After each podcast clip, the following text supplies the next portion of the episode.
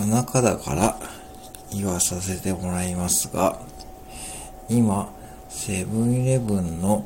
店内で流れているこの恋温めますかに出演している女優の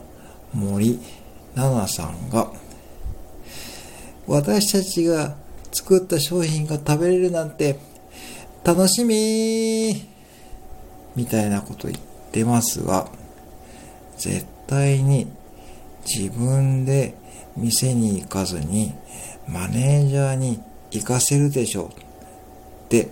思ってしまう。で、